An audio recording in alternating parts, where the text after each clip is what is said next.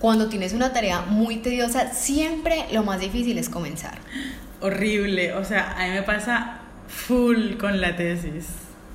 Le estás viviendo. Literal. Hola, yo soy Paulina.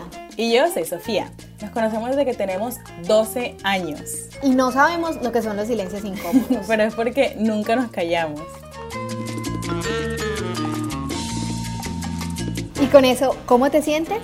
Es una excusa para sentarnos a hablar de cualquier cuento. Así que ven y párchate un rato con nosotras.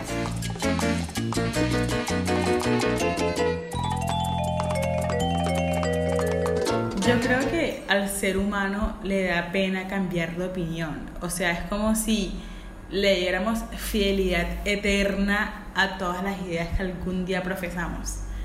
A mí, por ejemplo, me pasa mucho cuando me hago las uñas. Tipo, yo llevo una idea súper chévere, top, y comienza la manicurista a hacerme las uñas, tal, relajado. Y me muestra y me dice, ¿te gusta?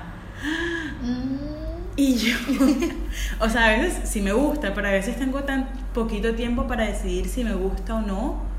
O, o, o como que me bloqueo y digo que sí por pura inercia.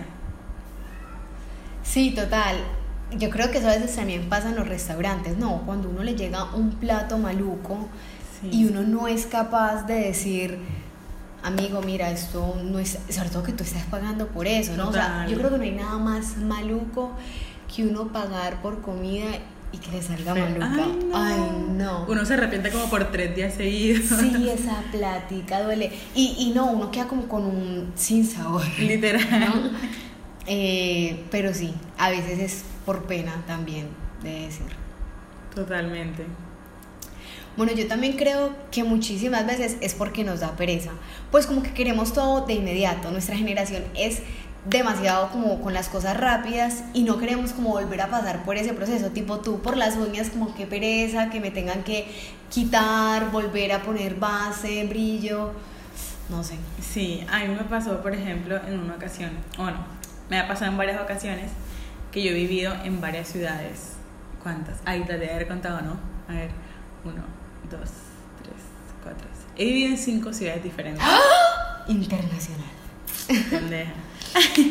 y me pasa que siempre que llego me toca empezar otra vez a conocer a la gente y contarles a todo el mundo cómo me llamo, de mi familia, de mi edad, de por qué me mudé, de que si no me da duro vivir solo en Argentina, de que si soy costeña porque no hablo tan costeño, o sea, son un montón de cosas que en mi vida son tan básicas que ya me aburre volver a contarlas.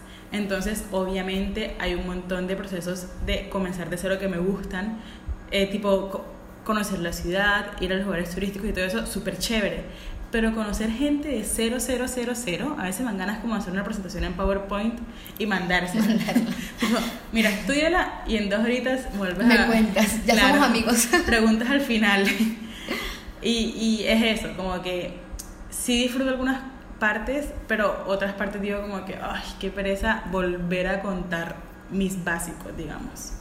Es que yo creo que también es inevitable, eh, o sea, como que no podemos negar lo difícil que es comenzar de cero porque siempre te da un poquito de miedo. Eh, a ese miedo además súmale que la sociedad ve empezar de cero como algo feo, como, como un fracaso. Entonces, tienes un montón de presión, tipo, desde ti mismo, desde la sociedad, desde tu familia, de un montón de gente, que tú dices como que, mira, no, prefiero conformarme un rato y, y no, no está bien tampoco. Total, Sofi, ¿sabes? Eso me acuerda un montón a... Pam, pam, pam. Eh, yo creo que las veces que a mí más duro me ha dado comenzar desde cero fue cambiarme de carrera. Y es lo que tú mm. dices, o sea, yo ya sentía que para Paulina era un reto hasta el aceptar de si quiero empezar desde cero, porque tú también tienes como muchísimas creencias en ti, entonces yo era como, fue pucha, te quedó grande, o mira todo lo que hiciste pagar, o tú nunca habías fracasado, ¿sí? Porque creo que así se vio, lo vi en un tiempo, eh, y ahora ya estás en esto. Mm, entonces sí, se asusta un montón y a eso eh, el que van a pensar, porque no solamente eran mis papás, sino entonces mis amigos y en mi familia que todos son con todos, entonces ya eh, empezaban a llamar los primos que nunca llaman y yo era, ya saben, o sea, em, entonces sí, sí fue demasiado difícil. Em, como tener ambos retos, el mío y, y, el, o sea, el que no me importe a mí sí. y el que no me importe tampoco lo que piense la sociedad. Total, es que yo creo que eso viene atado con que nosotros tenemos miedo como a elegir mal, a fracasar otra vez, como que yo considero que empezar de cero no significa un fracaso, pero igual está el riesgo de que lo sea. Total. O sea, cuando tomamos una nueva decisión, todavía tenemos el resto de opciones muy, muy vivas y decimos como que, ¡Ah!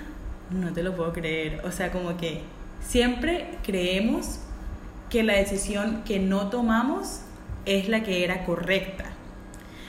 Entonces, no es como que estás con un, un miedo constante de que no fue, si yo hubiera elegido esta otra cosa, seguramente me estuviera yendo mejor, seguramente no me estuviera pasando tanto trabajo, y es como que no. Porque tú qué dices, Sofía? Yo siempre digo, no porque puede haber sido diferente significa que puede ser mejor. es verdad, yo vivo por esta frase.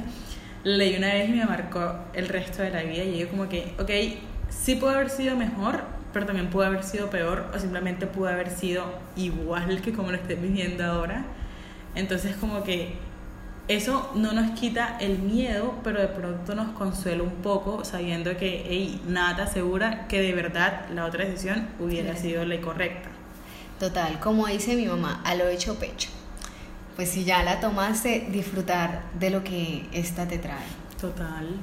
Pero bueno, ya, ya vimos muchísimos de los negros de volver a empezar, veamos ahora los blancos de los nuevos comienzos. Y uno de esos es cuando tú te das cuenta que tomaste la decisión correcta y que empezar de cero te empodera, ¿no? O sea, es que yo creo que no hay nada más satisfactorio que tú tomar una decisión diciendo, hey, me arriesgué y gané. Sí, como que no darle razón a esa gente que quiere decirte te lo dije Sí, sí, total. Y como también de pronto el decir, fue pucha, o sea, creí en mí, me puse primero a mí, me fui fiel a mí y pues estoy aquí. Sí, de verdad, yo creo que esto de, de la satisfacción de tomar una buena decisión no se compara con nada, sobre todo cuando tú tenías como que tanto por perder también. Sí. Y, y yo de verdad creo que las nuevas, las, o sea, como que cuando tú comienzas de cero, las nuevas posibilidades de verdad son infinitas son infinitamente buenas, infinitamente malas, pero como que borrón y cuenta nueva. O sea, imagínate que data crédito diga mañana borrón y cuenta nueva. O sea, pues. Buenísimo. sí, obvio. Yo creo que nosotros, o sea, menos mal todavía no estamos en una lista de data crédito. Pero yo me imagino, no, súper chévere. ¿Quién no quiere empezar de cero ahí otra vez? Sí, total. De los blancos de esto y data crédito. Total. Moni, ¿sabes qué? Es que creo que esta también es como una oportunidad de construir y reconstruir ideas que nos habían planteado por la cultura, como porque nos criaron ahí y eso era lo que veíamos bien, pero ya vamos creciendo y creo que es sano para nosotros como personas y como tener ese pensamiento crítico y decir, bueno, sigo creyendo en esto porque de verdad ya yo estoy de acuerdo, no porque mi mamá me dijo o porque así lo hacen en yo no sé dónde sino porque de verdad tú le eres fiel a esa idea, bueno, dijimos que no somos fieles a las ideas, pero tú crees en eso y te sientes bien haciéndolo, ¿no? Como por inercia. Sí, y yo creo que esto pasa mucho como que de pronto en las relaciones, como que tenemos miedo a dejar ir a la gente y, y comenzar nuevas relaciones porque decimos como que son mis amigos de toda la vida, la gente que me vio crecer, no sé qué pero de pronto son relaciones tóxicas. Y tú dices como que, hey, no, o sea, está bueno también cortar esas cosas y comenzar de cero. Nadie dijo que había una edad donde ya no puedas comenzar de cero o que una situación irreversible. No, eso es lo chévere, como de tener esta libertad ahora de poder elegir, como que nosotros podemos literalmente decidir en qué momento queremos parar y volver a comenzar y volver a escribir una historia totalmente diferente y es súper válido. otra cosa es que yo creo que esto, o sea, comenzar de cero no significa que se borran todos los errores que cometiste antes, sino que ya tienes la oportunidad de aplicar todo lo que aprendiste de ellos. Está súper bonito porque no es perdón y olvido, es perdón y aprendizaje. Sí, sí, total. Por ejemplo, me gustó mucho eso que dijiste de que no existe como una edad límite de hasta aquí. Que Sí. uno, no sé, creo que muchísima gente también le pasa eso, ¿no? Como ese temor de que, pucha, es que no sé, ya tengo 50 y yo cómo voy a salir ahora con esto. Pues mejor a los 50 que vivir, no sé, otro tiempo más. ¿Qué fue eso? Gente, les cuento que yo vivo al lado de una carretera por la que pasan camiones.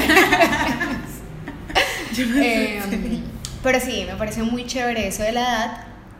Así que no tengan miedo de empezar desde cero, que siempre se pueden encontrar cosas muy chéveres en el camino. Entonces, nada, espero que les haya gustado esta, este capítulo de Conoce cómo te sientes. Escúchenlo desde cero. Y- Oigan, esta broma no estaba planeada si no me hubiera clasificado. Em, nada, muchísimas gracias por estar en otro capítulo con nosotros, parcharse y escucharnos. Bye.